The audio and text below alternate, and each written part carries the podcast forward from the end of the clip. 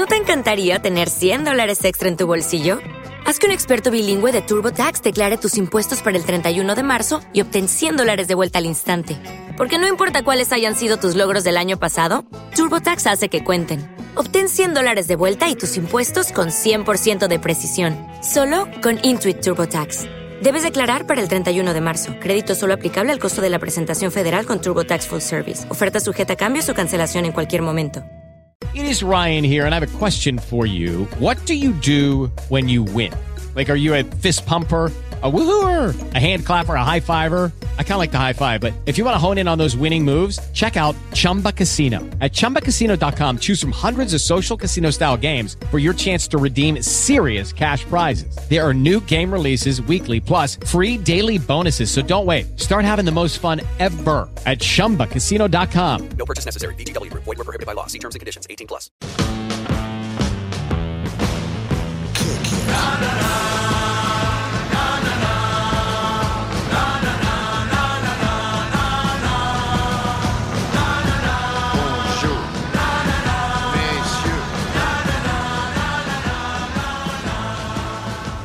Todos y bienvenidos a este episodio número 3 del podcast de Fútbol Studio. Hoy vamos a tratar un tema que genera mucho debate sobre todo en redes sociales y esto es el trabajo analítico dentro del fútbol. Esas tareas descontextualizadas que se alejan de lo que es el balón o incluso a veces pueden llevar balón pero están muy lejos de lo que podemos llamar fútbol y que tienen muy mala imagen sobre todo de cara a la galería ese típico equipo que en pretemporada realiza sesiones de resistencia fuera del campo, ese trabajo que parece arcaico, que ya no se lleva.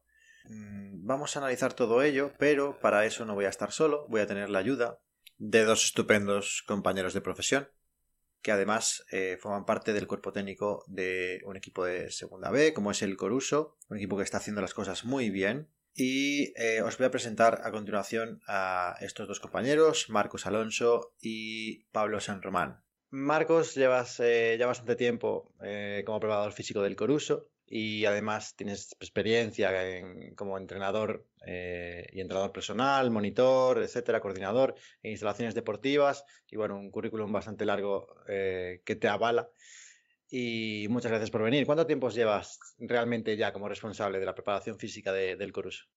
Eh, pues, a ver, como responsable llevo, si no recuerdo mal, son tres temporadas ahora seguidas, ¿vale? Porque, bueno, había estado una anterior etapa que, que, bueno, yo inicié en el Coruso con, con Joan, ¿no? Que era un poco él el que se, lleva, el que se encargaba de la preparación física y me llevó a- como ayudante, ¿vale? Porque, bueno, él también estaba metido en, en mil proyectos y, y, bueno, ya no, no daba abasto, entonces fue cuando yo ya decidí colgar las botas y, y meterme, y meterme de, preparador físico en el primer equipo.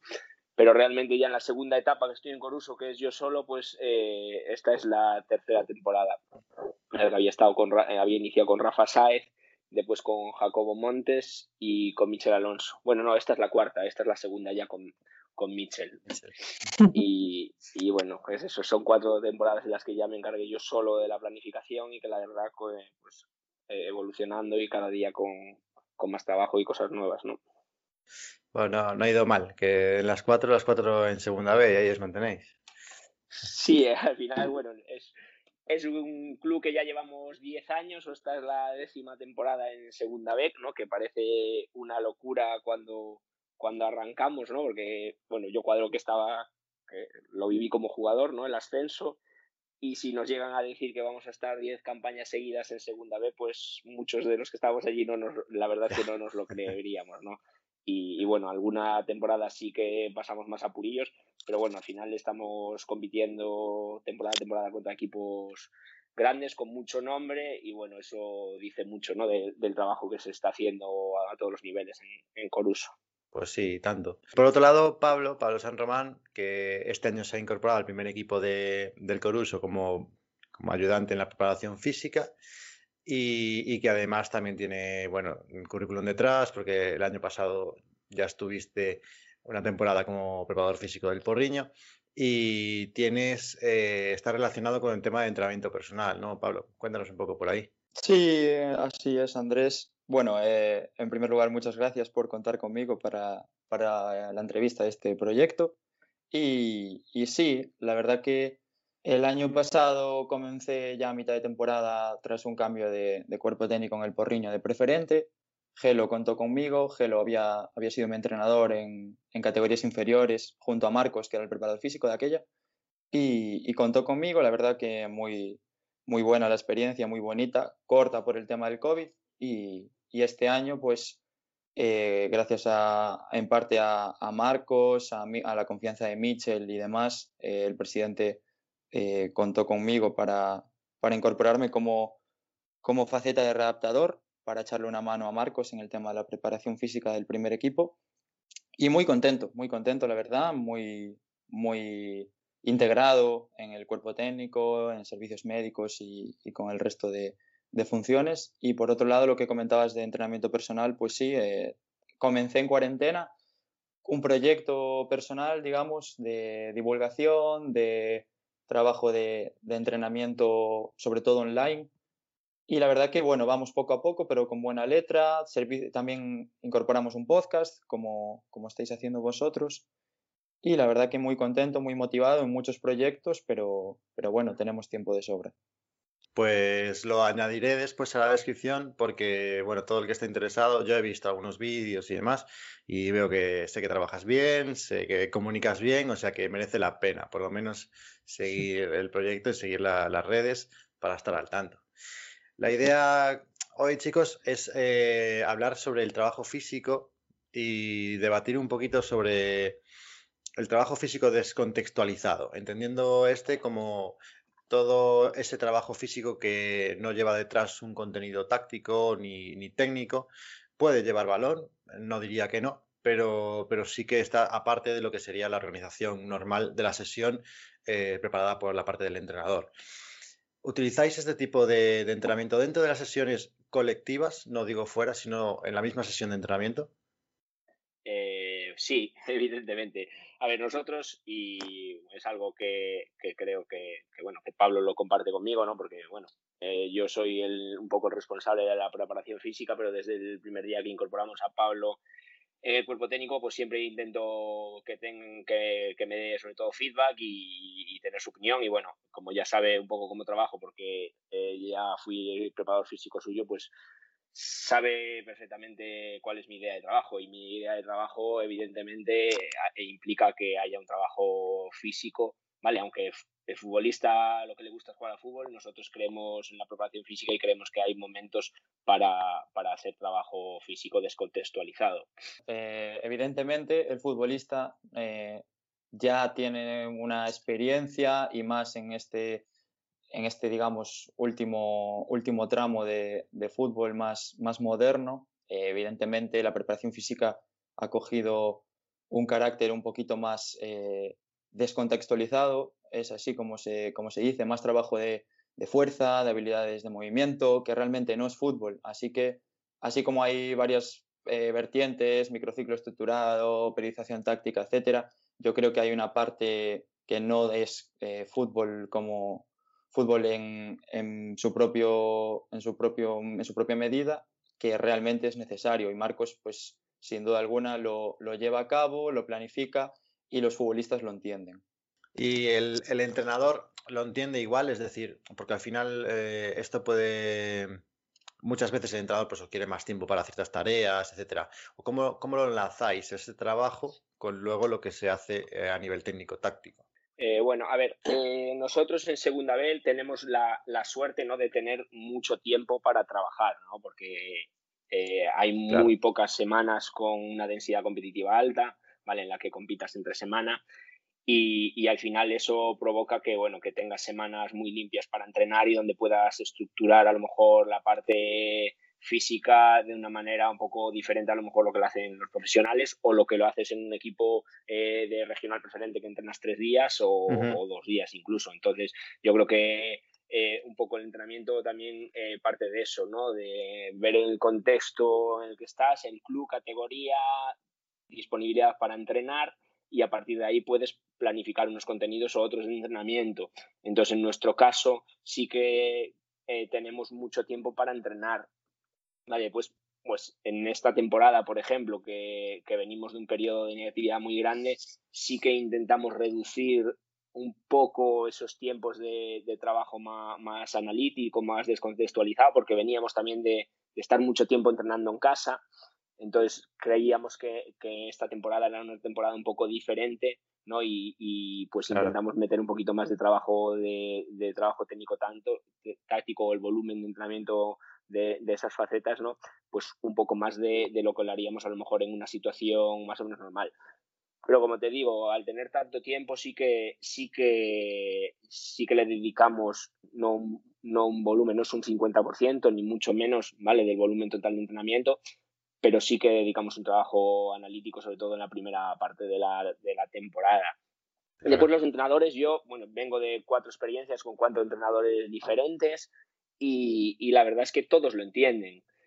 Eh, no sé si por su metodología, por su forma de ver el fútbol, pero al final eh, yo me intento, me intento adaptar a su forma de entrenar y a partir de ahí generar contenidos.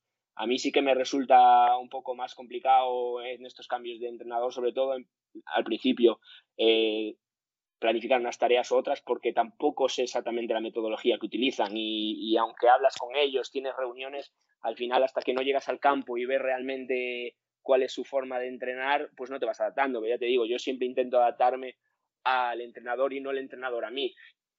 Y en las cuatro experiencias que tengo, en las cuatro tuve, tuve la verdad es que tuve bastante margen para poder trabajarlo como yo considero y siempre eso, como decía, adaptándome al entrenador, porque al final cada entrenador es diferente y, y un poquito nosotros vamos a donde la parte del entrenador se queda coja, pues ahí es donde intentamos interactuar, ¿no? Y pues en algunos casos pues necesitas hacer un tipo de trabajo y en otros pues otro muy diferente.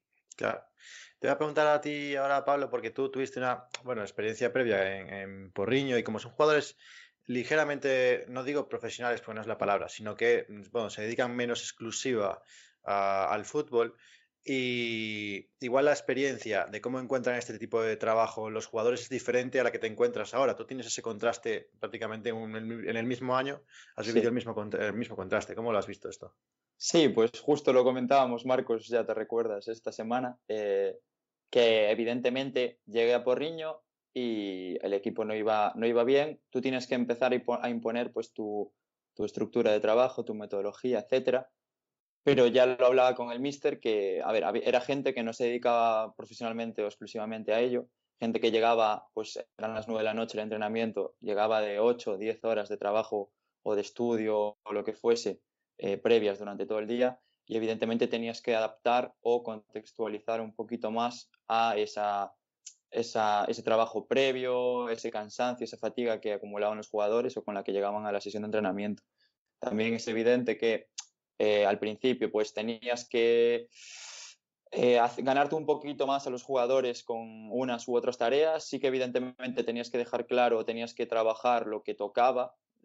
pues al entrenar tres días, evidentemente es lo que comentabas tú, Andrés, que es más complicado, tienes menos tiempo, eh, hay gente que llega un poquito más tarde por trabajo, gente que tiene que tratarse de fisio, etcétera, que viene muy cargada del partido, lo que sea, y tienes que ir mucho sobre la marcha, eh, porque al fin y al cabo es eso, es fútbol amateur y no es gente que, se desviva por ello, aunque sí por, pues por, por, ganas o por actitud, pues a muchas veces tiene, tiene mucha, mucha más ganas o mucha mejor actitud que otra, otra gente que sí, sí que se, se dedica a ello. Pero sí que me nos pasó, eh, así como anécdota, que que las primeras semanas sí que intentas imponer o intentas trabajar de una forma mm. y tienes que pues, pues dar un poquito más de balón o integrar las tareas un poquito más para que el jugador se sienta más cómodo, eh, camuflar un poquito pues esa tarea un poquito más condicional, esa, esa, tarea un poquito más aeróbica, interválica en el juego, que hacerla pues sin balón, porque el jugador al final,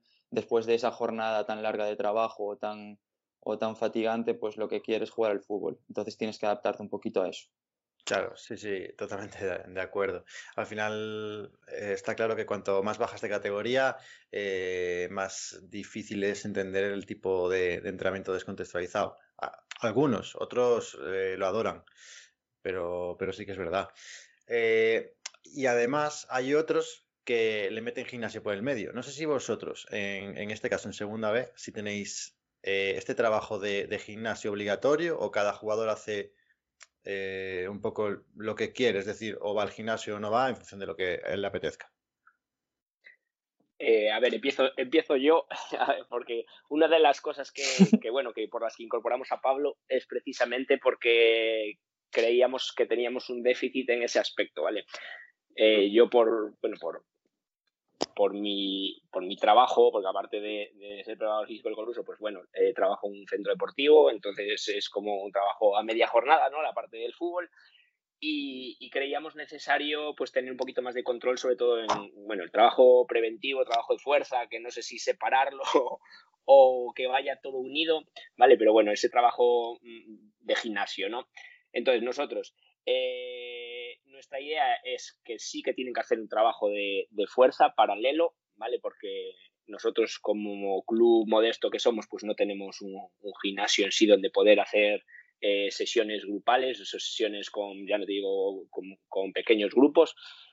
Entonces, yo todas las temporadas que llevo en Coruso siempre se le ha preparado un programa, un programa específico, ¿vale? Paralelo al trabajo de campo. Eh, obligatorio, pues eh, yo no lo considero obligatorio, no lo, nunca lo hemos pautado como obligatorio, excepto en casos, bueno, muy puntuales, porque creo que si no va a ser supervisado por nosotros es difícil que sea obligatorio. ¿vale? Porque al final te estás peleando con los jugadores. Hay jugadores que, que son, bueno, ya te digo, muy profesionales, porque profesionales son todos, pero hay jugadores que sí lo ven como algo necesario para su forma de, de vivir el, el, fútbol o de vivir el trabajo que están haciendo y hay otros que nunca lo necesitaron o que nunca le dieron el valor suficiente y, y, tampoco estamos ahí para pelearnos con nadie. Vale, entonces nosotros siempre como decía antes, sí que marcamos unos trabajos de gimnasio que tienen que hacer, ¿vale? O que deberían hacer, y después ahí lo dejamos un poco a libertad que lo puedan realizar, llevar al 100% o no. Sí que en ciertos casos, ¿vale? Gente que, bueno, que tiene, que tiene más predisposición a, lesionarse o sobre todo jugadores o gente más joven, ¿no? De los que se van reincorporando, porque al final en nuestro club nuestro equipo llevamos ya unos cuantos años que hay una mezcla de mucha veteranía con mucha juventud, entonces a esos jóvenes sí, que los intentamos orientar un poquito más, ¿vale? Y después la segunda parte, que, nos, también nos encontramos en muchas situaciones que al final la gente entrena por su cuenta y no, no requiero, no, para nosotros no tiene los mínimos de calidad, ¿vale? Para lo que es el entrenamiento de un futbolista. ¿vale? Que muchas veces no son capaces tampoco de diferenciar, ¿vale? Están acostumbrados a ir, no sé, al gimnasio con sus amigos o, ellos solos por su cuenta y creemos que muchas veces eh, puede llegar a perjudicar. Entonces, buscando ese equilibrio, ¿vale? De, un trabajo que les valga como futbolistas y dos, que no les suponga un, un excesivo esfuerzo, pues entonces entre eso estamos, estamos intentando, intentando jugar. Sí, o sea, yo suscribo lo que, lo que comenta Marcos. La verdad que hay jugadores, como comenta, que evidentemente no puedes controlar o, sabes que, no le van a dar tanta, importancia al trabajo preventivo, trabajo de fuerza, etcétera, pero de todas formas sí que es necesario pues dejarles eh, ese plan eh, para antes entrenar o ese plan para que hagan por las tardes, le das esa libertad. De hecho, cuando lo planificábamos esta pretemporada, en base a la valoración que hicimos el primer día, a historial lesional, etcétera, del, jugador. Sí que había, comentábamos de ciertos jugadores pues que evidentemente no le iban a dar esa importancia o no iban a creer necesario hacer ese trabajo porque nunca lo habían necesitado o nunca lo habían hecho o nunca se habían lesionado. Pero en cambio también hemos tenido casos de jugadores que le mandabas ese trabajo o le pautabas ese trabajo, se lo explicabas el primer día y querían hacer más. O sea, te necesitaban más trabajo o que les, les implementases más trabajo de fuerza y ahí es cuando tienes que controlar un poquito, un poquito más porque no sabes dónde lo va a hacer, cómo lo va a hacer, eh, esa gestión del espacio, del material, eh, es muy complicada en nuestro contexto y sí que ahí tienes que, que, ser un poquito, tienes que abrir un poquito la mano, diríamos, y dejarlo eh, como opcional, como comentaba Marcos. Pero bueno, respondiendo a tu primera pregunta, Andrés, si yo en un contexto ideal, por supuesto que tendría que ser obligatorio. Hmm. ¿vale? Yo, si, yo, mi forma de entender la preparación física, de entender el fútbol en el contexto en el que estamos, lo, lo pondríamos como obligatorio, pero también tiene que haber un, un, contexto alrededor que, que, te implique o que, te, que te lleve a que eso puedas hacerlo obligatorio. Como no lo tenemos, pues por eso determinamos hacerlo, hacerlo de esta forma. Exacto. es súper interesante porque muchas veces eh, ya pensamos que, que, en todo el fútbol debe ser obligatorio, o sea, que, la, que el futbolista lo considera obligatorio, que puede el preparador físico marcarlo como obligatorio. Y estamos hablando que en segunda B ya no se hace porque hay circunstancias alrededor. Eh, o sea, es que la gente también se dé cuenta de que realmente quitando segunda división, primera división y contextos muy de élite, es muy difícil hacerlo obligatorio cuando no tienes un gimnasio que es a pie de campo o el preparador físico puede estar en una jornada completa eh, trabajando por las mañanas con gente en el gimnasio. Al final, ese contexto sería ideal, pero no, no es fácil.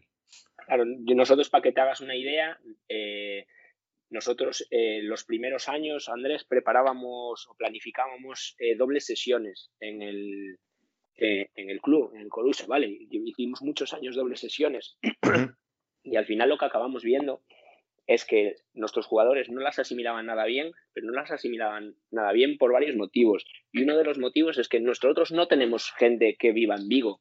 Nosotros tenemos gente que vive en Vigo, gente que vive en Orense, gente que vive en Villa García, y al final tú planteas una doble sesión en verano, había, habíamos llegado a plantear eh, semanas de dos, tres dobles sesiones, y esa gente realmente después, el tiempo muerto entre sesiones, eh, no tenían realmente lo que hacer. Eh, se mm. quedaban, pues, hacíamos, hicimos pretemporadas en Bayona, por ejemplo, y, y, esa gente se tenía que quedar por Bayona para comer sin unos medios óptimos para poder descansar entre sesiones. Y al final lo que llegamos a la conclusión es que al final nos perjudicaba más de lo que nos beneficiaba hacer la doble sesión, ¿eh? ¿entiendes? Y entonces un poco va, va, relacionado todo el tema del gimnasio, pues un poco en la misma línea. Al final tú necesitas unos medios ideales para, para que eso se pueda desarrollar de una manera controlada, con un seguimiento, y en este caso, como, pues como no lo tenemos, pues intentamos adaptarnos al contexto. Claro. Hablabas, eh, Marcos, del tema de la fuerza y me abría un melón aquí que es, eh, no se, se trabaja, bueno, se considera que se debe trabajar la fuerza como medio de prevención de lesiones y esto está más que claro, todo el mundo lo hace. Ahora bien, eh, hay como una nueva línea del fútbol de, tratar la fuerza también como un elemento en pro del rendimiento. como en los casos ahora, sobre todo, saltó mucho desde que Adama Traoré saltó a la élite del fútbol. Bueno, saltó a la élite. Se mostró eh, como un gran jugador, ¿no? Eh, ¿Vosotros consideráis que los futbolistas poco a poco cada vez tienen que mejorar sus prestaciones a nivel de fuerza, hipertróficas, fuerza máxima, etcétera? Sí, al fin, yo, o sea, yo por supuesto creo que el trabajo de fuerza es básico, es la cualidad física básica, ¿vale? Eso creo que lo tenemos más o menos todo claro. Eh, otra cosa es cómo trabajarla, en qué momento, en qué circunstancias y, a qué jugadores le va a beneficiar eh, eh, ese aumento de masa muscular y a cuáles no. Y ahí ya no lo tengo tan claro. Esto no va a ser pan para todos. Esto va a haber jugadores que un aumento de masa muscular significativo le va a suponer una mejora en el rendimiento y va a haber en otros casos, pues a lo mejor que, que todo lo contrario o que tengan que adaptar sus prestaciones técnico-tácticas eh, a causa de ese aumento de masa muscular. Entonces ahí es donde hay que hilar muy fino. Y nosotros pues ya nos encontramos varios casos en los que eh, ha habido un gran desarrollo de masa muscular. Okay, round two. Name something that's not boring. laundry? Oh, a book club. Computer solitaire, huh? Ah, oh, sorry, we were looking for Chumba Casino. That's right. ChumbaCasino.com has over 100 casino style games. Join today and play for free for your chance to redeem some serious prizes. ChumbaCasino.com. No purchase necessary. Full prohibited by law. 18 plus terms and conditions apply. See website for details. Y que no ha sido capaz de, de adaptar su, su, forma de jugar o sus prestaciones físicas a, a ese aumento de masa muscular. Bien porque haya sido en un momento clave como es este confinamiento, y donde de repente un jugador que pasa de pesar 65 eh, kilos se encuentra con 72 kilos de masa muscular, con un índice eh, un porcentaje graso muy bajo, pero que es, esa hipertrofia o esa ganancia de masa muscular no está, no está eh, eh, adaptada a las necesidades que requiere el fútbol. Entonces, pues todos los procesos al final requieren un, un, tiempo, un tipo de trabajo y, una transferencia ¿no? a lo que es el fútbol. Y, por eso te decía antes que, que, sí, pero no para todos de la misma forma.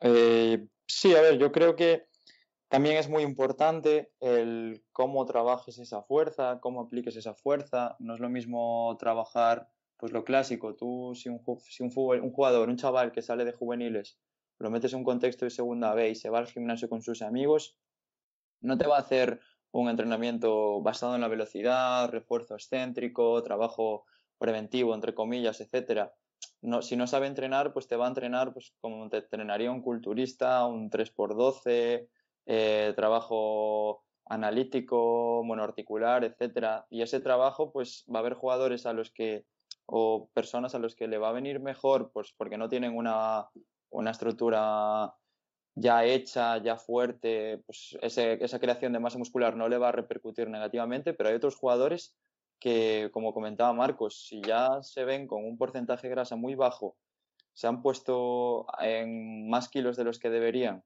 y si siguen entrenando de una u otra forma, pues le va a repercutir. Vas a tener que buscar un poquito más de trabajo eh, mediante eso, velocidad de ejecución, mediante eh, reclutamiento de unas fibras o de otras, pues trabajo más eh, preventivo, diríamos, o específico para ciertas deficiencias o déficits de movilidad, déficits de, producción de fuerza, que, realmente entrenar por entrenar. No sé cómo lo, cómo lo veis vosotros. Sí, sí, yo estoy totalmente de acuerdo contigo. De hecho, eh, lo que yo quería comentar también es que me parece que como conclusión podemos decir que realmente gimnasio por gimnasio tampoco. Es decir, eh, ahora los low cost han hecho mucho daño en el sentido de que es, está abierto a todo el mundo pagar 10 euros, ir al gimnasio y hacer lo que quieras. Y, realmente si a ti te interesa el fútbol, si a ti te interesa sacar rendimiento de lo que vas a hacer en el gimnasio, vas a tener que acudir a algún centro o un centro de entrenamiento personal o un centro, eh, aunque sea una instalación deportiva más grande, pero que al menos te puedan servir de los de los conocimientos o las herramientas para que tú entrenes adecuado al fútbol. No, no sé si opináis lo mismo. Sí, yo o sea, opino exactamente lo mismo y, es, lo que tú decías, al final eh, no es entrenar por entrenar, ¿vale? Porque eh, eh, llega un momento que sí, que es todo fuerza o cualquier trabajo de fuerza no parece que vale, porque, no sé, hubo una época, ahora ya se está desechando un poco, pero yo me encontré hace unos cuantos años con ya te digo futbolistas, pero jugadores de rugby que hacían CrossFit y el CrossFit valía para todos, ¿no? Y, el trabajo funcional o lo que le llaman trabajo funcional, pues también valía para casi todo y el HIIT eh, también valía para casi todo y, ahí yo creo que no, nosotros pues eh, partiendo de la base de, eso, de que necesitamos ejercicios multiarticulares con sobrecargas, velocidad de ejecución es muy importante y aunque no tenemos encoders, pues eh, saber trabajar a una velocidad adecuada, el trabajo de fuerza con una transferencia a, lo que es la calidad de movimiento, ¿no? Pues nosotros intentamos también eh, trabajar o darle mucho valor a, las habilidades del movimiento, ¿no? Con los cambios de dirección, con aceleraciones, deceleraciones y todo eso pues va muy ligado al trabajo de fuerza, que lo puedes hacer previo, lo puedes hacer post-entreno pero que nosotros cada día tenemos más claro que nuestro trabajo de fuerza tiene que ir orientado a, eso, lo primero a trabajos multi o poliarticulares, multiarticulares, y después que nos lleven a, eso, a realmente lo que es, lo que es el movimiento. Sí, cierto. Eh, eso va a, va a, dar para otro, para otro programa, lo que es el entrenamiento de fuerza con, unido a la calidad del movimiento, que realmente yo creo que es la tendencia actual, a lo que se está tirando. Eh, y nos queda mucho campo por recorrer todavía. así como otros deportes lo tienen eh, más trabajado, como es en Estados Unidos eh, el caso de la NFL y así, que, ya llevan años haciéndolo así. En el fútbol se trabajaba más estático. se consideraba que igual el trabajo de gimnasio tradicional valía para ser futbolista y realmente no. Entonces, bueno, eh, cambiando un poquito hacia algo que también es muy controvertido, eh, el tema de la resistencia. Hablamos de fuerza, ahora hablamos de resistencia, ¿no? Eh, controvertido porque eh, es el, el clásico vídeo de un equipo haciendo carrera continua o un equipo que se va a hacer un stage, eh, hablo de élite incluso, hacer un stage a no sé dónde y, y lo ven corriendo por fuera. Sacan la foto, la aparece en Twitter y todo el mundo criticando. ¡Guau! ¿Cómo hacen esto? Esto es del siglo XVI, tal. ¿Qué pensáis vosotros de, este tipo de entrenamientos y cómo lo, encajáis si es que lo, necesitáis encajar en vuestro equipo? Eh, a ver, nosotros, eh, no te voy a mentir, nosotros sí que hacemos trabajo de carrera, pero también lo hacemos en momentos puntuales y no desechamos ningún tipo de entrenamiento. Yo lo hablé con Pablo muchas veces y para nosotros eh, todos los tipos de entrenamiento, todos los tipos de ejercicios son válidos siempre que tengas un objetivo marcado, siempre lo hagas un- por- que lo hagas por un o que tengas un objetivo por el que hacerlo. Eh, al final tú ves una imagen, la sacas de contexto y todo es criticable, pero trabajo de fuerza, trabajo, cualquier tipo de trabajo, cualquier tipo de ejercicio, si tú lo descontextualizas, puedes sacarle mil pegas.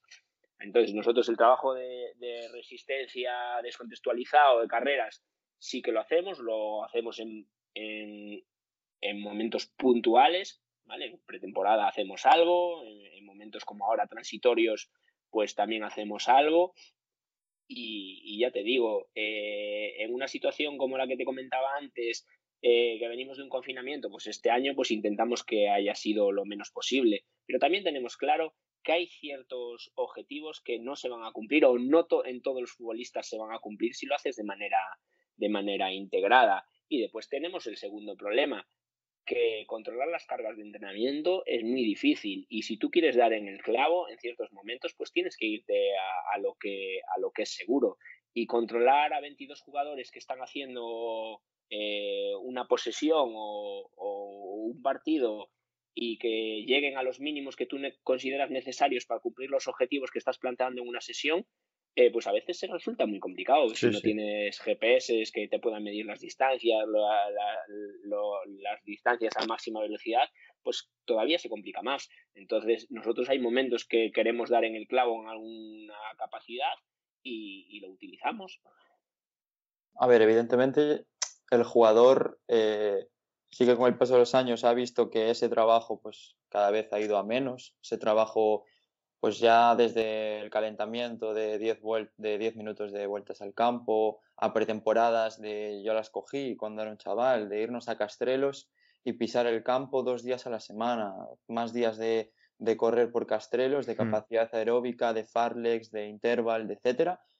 Pero es que es lo que comenta Marcos. Al fin y al cabo hay cosas que no vas a, es que no vas a, no vas a llegar a controlar o no vas a llegar a estar seguro de que se están cumpliendo, de que estás, de que estás cumpliendo esos objetivos eh, condicionales, de, de carga exacta, sin GPS, eh, sin lo que sea, eh, porque no lo tenemos. Al fin y al cabo no lo tenemos. Ya en primer nivel, aun teniéndolo, van a tener que tirar de, en algunos momentos de ese trabajo más, más analítico, más de fuera de, fútbol, que al final es que es algo que toca al jugador, evidentemente, pues no es lo que más le gusta, pero sí que después de hacerlo ve que, que le ha servido de algo. Yo creo que cuando yo jugaba yo notaba que aunque no me gustase el juego eh, o ese trabajo, esa tarea, porque era un coñazo, llegaba el domingo o pasaban las semanas y me veía mejor físicamente, veía que ah, te- había tenido un porqué. Si el preparador físico te lo explica, como es el caso de lo que intentamos nosotros también hacer, que creo que es importante, explicar el por qué hacemos eso, para que no surjan pues o reproches o dudas o, malas caras, que en nuestro caso no, no es así, pero sí que explicar el por qué, el para qué, objetivos y etcétera, eh, yo creo que es muy importante para que el jugador se comprometa un poquito más. Sí, sí. Y eh, si bajamos un poquito de, contexto en el que estáis ahora, que es, que es bajamos un poco más hacia preferente, primera, incluso un juvenil, que sobre todo porque entrenan menos tiempo, ¿no? Eh, ¿diríais que podría, podría hacerse trabajo de resistencia en gimnasio también, al igual que el trabajo de fuerza, como, como un elemento auxiliar?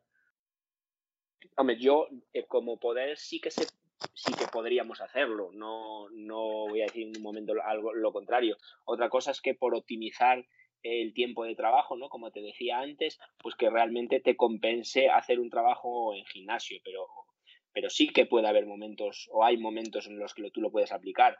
Porque si al final entrenas eh, tres días a la semana, de esos tres días eh, uno ya está muy cerca del partido, al final eh, te quedan muy poquitos momentos para trabajar fútbol. Entonces, ahí ya tiene, ya tiene que ser un poquito más el objetivo que, que, necesitéis plantear en, en, ese momento. Pero como verlo sí que, sí que yo, no lo, yo no lo desecharía. Pero como algo no excepcional, pero, pero casi creo que ahí lo principal es, es fútbol, sobre todo hablando de categorías como preferente. A lo mejor si te vas a categorías de formación, yo ahí mi perspectiva ya cambia un poco, porque yo ahí ya no pienso tanto en, en futbolistas, sino pienso en, un, en un deportista integral. Al final tenemos que tener claro lo que tenemos delante. Y en, en categorías base eh, creo que debemos ver a, los, a los chavales como, como futuros deportistas, no como futuros futbolistas.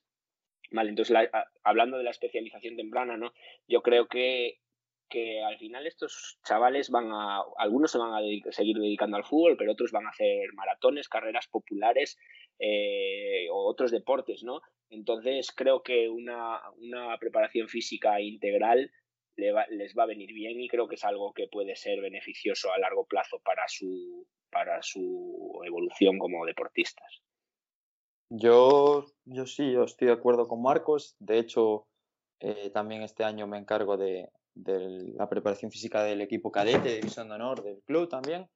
Y pues me, me he llegado, o sea, me he encontrado con que desde el año pasado que ya trabajábamos un trabajo muy básico de habilidades de movimiento, de fuerza, etcétera, tras este periodo, al realmente no seguir con ese trabajo, etcétera, sí que han perdido muchísimo, pues, muchísima base técnica, muchísimo trabajo pues, de resistencia, capacidad, etcétera. Y ahora pues nos hemos centrado, pues evidentemente ha, cambiado por el tema de que ahora se va a empezar a competir, antes no.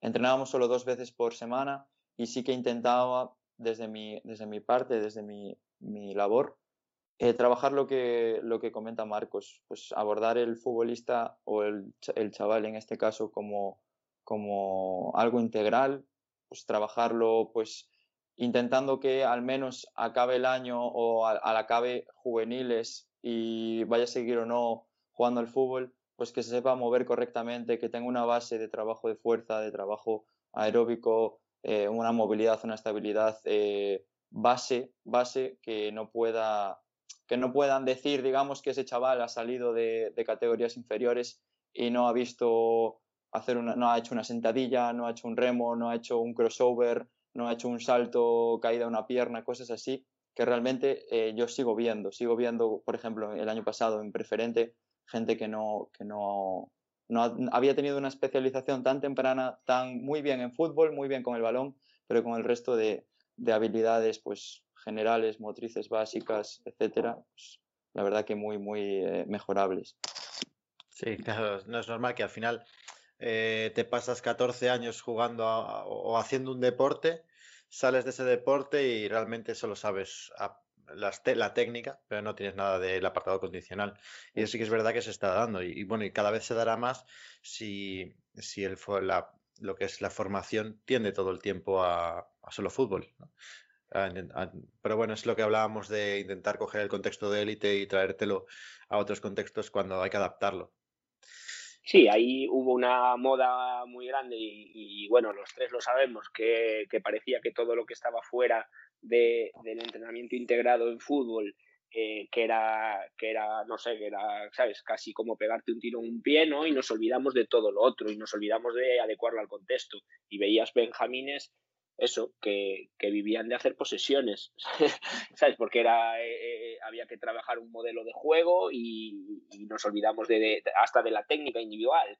Y, bueno, y ahora parece que, que, bueno, que vamos un poco a los extremos ¿no? Y que ahora ya sí que eh, volvemos al trabajo individualizado y volvemos un poquito de eso, a las habilidades de movimiento. Pero ya te digo, es que hubo una, una tendencia muy grande a que, a que los niños desde los nueve años tenían que, tenían que hacer el 100% del entrenamiento con tareas colectivas y jugadas. Entonces, claro, ahí vienen los déficits a, a otras edades. Sí, parece que de nuevo se, se modera todo un poquito. Ya estamos ahora, bueno, y sobre todo que la gente se forme. También por eso un poco la idea de, de esta en- entrevista y que nos contarais un poco cómo, cómo trabajabais ahí.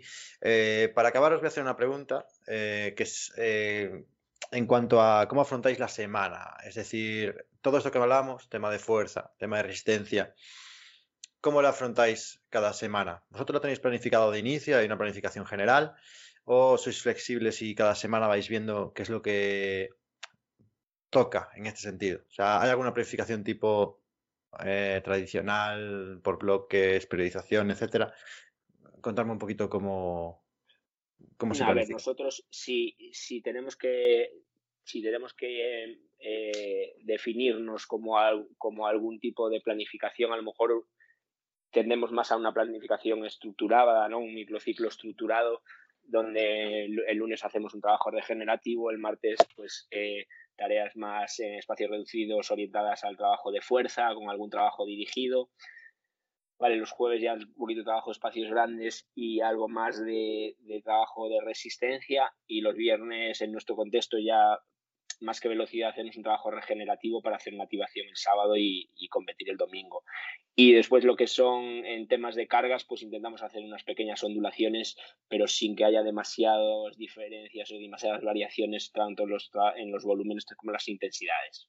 ¿Vale? Porque, bueno, al final en segunda B eh, nosotros vivimos mucho de- del resultado del domingo, ¿no? Entonces, eh, que haya unas fluctuaciones grandes en los volúmenes de trabajo puede implicar que, nos pase factura el domingo. Y, en nuestro caso, que no podemos regalar ninguna jornada, pues intentamos eso, que el domingo el jugador llegue siempre en las mejores condiciones posibles. Ese tema, evidentemente, lo gestionas tú, tú la verdad que, creo que muy bien. Al principio, pues, en pretemporada, el control de la carga, la planificación, pues, al ser eh, en base a, a partidos amistosos que al fin y al cabo no los tienes tan en cuenta, sí que pues el trabajo más condicional, trabajo más de campo, pues es un poquito más eh, planificado a largo plazo, diríamos, para acumular trabajo, etcétera.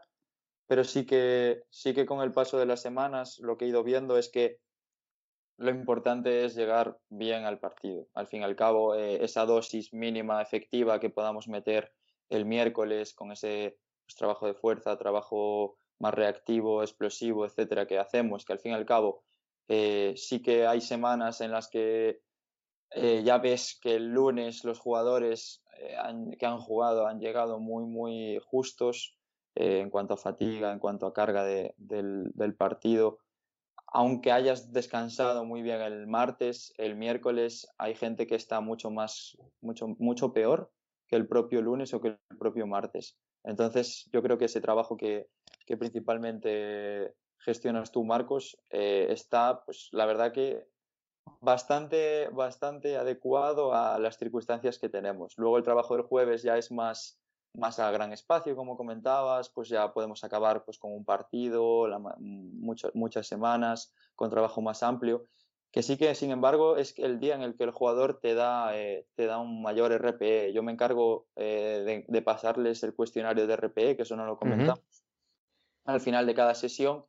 Y sí que hay semanas que, por ejemplo, los, los jueves eh, trabajo los, los jugadores más de defensa, los centrales, los laterales, dan un RP altísimo y, y sin embargo, pues jugadores, pues digamos, más, más delanteros, más extremos, no lo dan. Eso es, al fin y al cabo, eh, también lo vamos gestionando, el control de la carga, los jugadores no lo, no lo entienden a veces y te preguntan, pero ¿para qué me pides el número? Y tú se lo tienes que explicar, le tienes que hacer entrar en razón, pues dice, ah, vale, vale, pues venga, pues te doy un número. Hay, hay veces que un central te da un 8 y esa misma sesión otro central te da un 4 y dices tú, pero ¿qué está pasando? Pero bueno, al fin y al cabo tienes que darte cuenta de que en cada sesión cada jugador eh, hace, hace acciones distintas, eh, ya viene con una fatiga acumulada, puede venir de lesión, puede venir de ligeras molestias, al final pues son 22 jugadores y no puedes tratar a, a todos por igual, yo creo.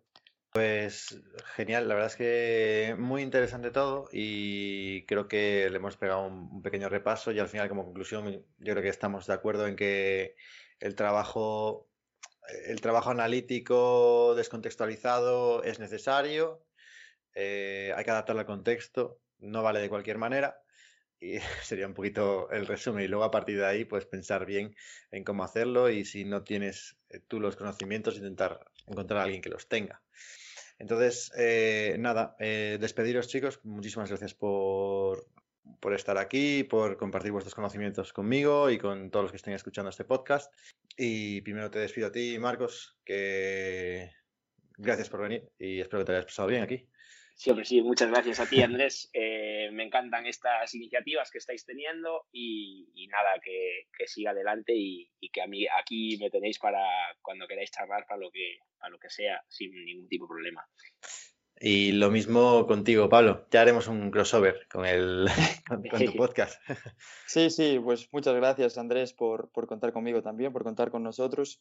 Y la verdad que ya te comentaba esta, esta mañana por privado que, que estaré siguiendo desde cerca, porque a mí este tema de los podcasts, de las entrevistas de fútbol, es que me paso el día escuchándolas y al, final es, una, es un aprendizaje, es como, como ap aprender en, en, en, indirectamente, diríamos. Así que muchísima, muchísima suerte y muchísimo ánimo y lo mismo, aquí me tenéis para, para lo que necesitéis. Nada, pues muchísimas gracias a vosotros, chicos. Y con esto también me despido yo de vosotros, a todos los que estéis escuchando ahora este podcast. Os recuerdo que en la página web www.futbolestudio.com tenéis un foro abierto, totalmente libre para registraros y poder eh, comentar cualquier cosa acerca de este episodio de hoy. Podéis dejar, si no, el comentario en iVoox o cualquiera otra de las plataformas en las que se cuelga este podcast, que son prácticamente todas. Y eh, incluso tenemos también pues, las redes sociales o Telegram. Vamos, que por, medios no va a ser. Podéis ingresar en cualquiera de ellos, dejar vuestros comentarios y compartir cualquiera de vuestras dudas. Intentaremos solventarlas si es posible. O simplemente alguna sugerencia o opinión acerca de lo que habéis escuchado hoy. Muchas gracias y hasta luego.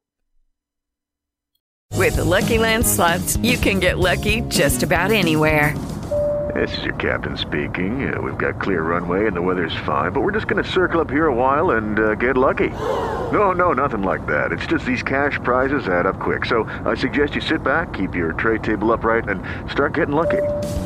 Play for free at LuckyLandSlots.com. Are you feeling lucky? No purchase necessary. Void where prohibited by law. 18 plus terms and conditions apply. See website for details.